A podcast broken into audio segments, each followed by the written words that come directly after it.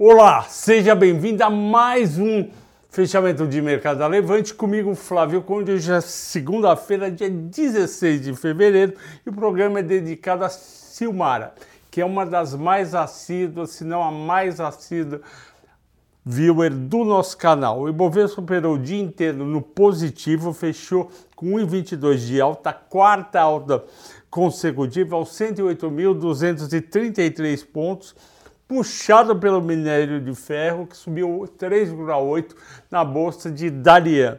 Isso fez mineradoras e siderúrgicas subirem, os em Minas mais 3,6%, Vale mais 3%, CSN 2,7%, Bradespar 2,2%, Goal 1,7%.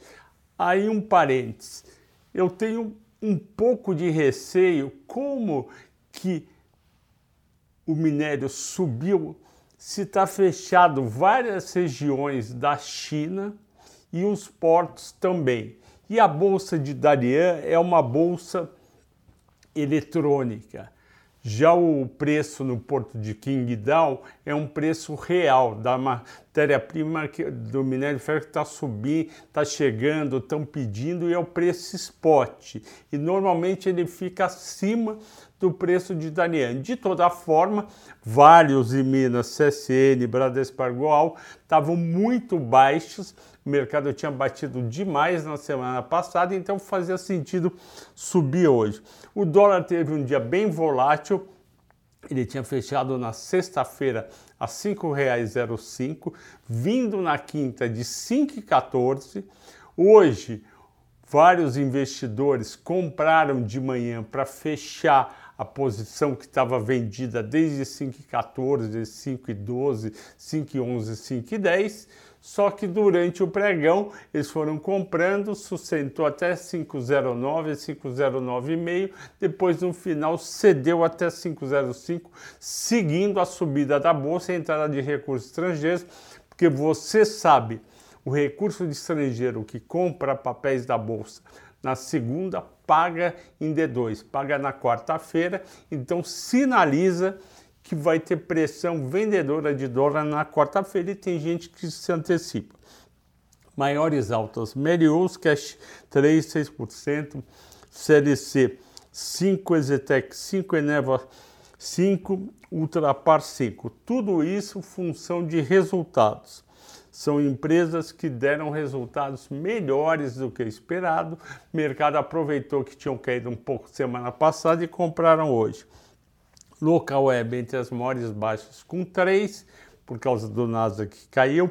Embraer, BIF, JBS caíram por quê? Porque o dólar voltando essas ações têm a receita em dólares e, portanto, isso vai prejudicar em reais.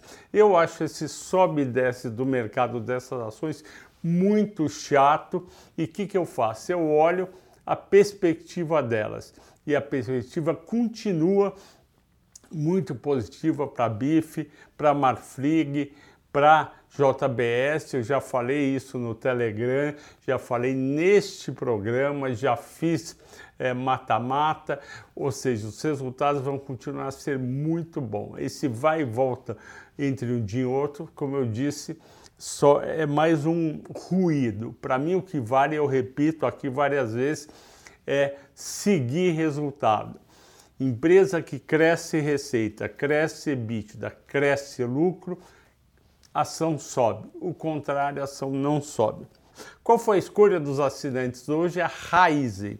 A Raizen divulgou resultados que decepcionaram um pouco o mercado, mas mesmo assim o papel subiu 6%, na minha opinião, porque já é um papel muito batido. Esse papel veio para o mercado, se não me engano, a R$ 7,00 ou R$ 7,50 em julho e desde então o pessoal vem batendo e um dos motivos é que os resultados não têm sido grande coisa. Venderam como uma baita empresa, realmente é uma empresa enorme, gigante, uma associação da COSAN com a Shell, porém os resultados não vão na mesma linha, por exemplo, de São Martinho, que é só soja etanol, não tem é, distribuição, Janes Machado e também não vai na mesma direção que vai a Vibra, a antiga BR distribuidora.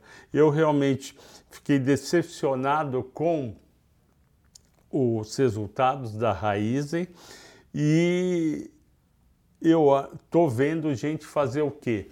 Em vez de ter Ra Raizen, tem São Martinho e tem Vibra, as duas separadas e vai mudando de posição ou mantendo a posição conforme anda etanol e venda de combustíveis. Ok, pessoal? Agradeço a todos pela audiência, pela paciência. Bom descanso, até amanhã.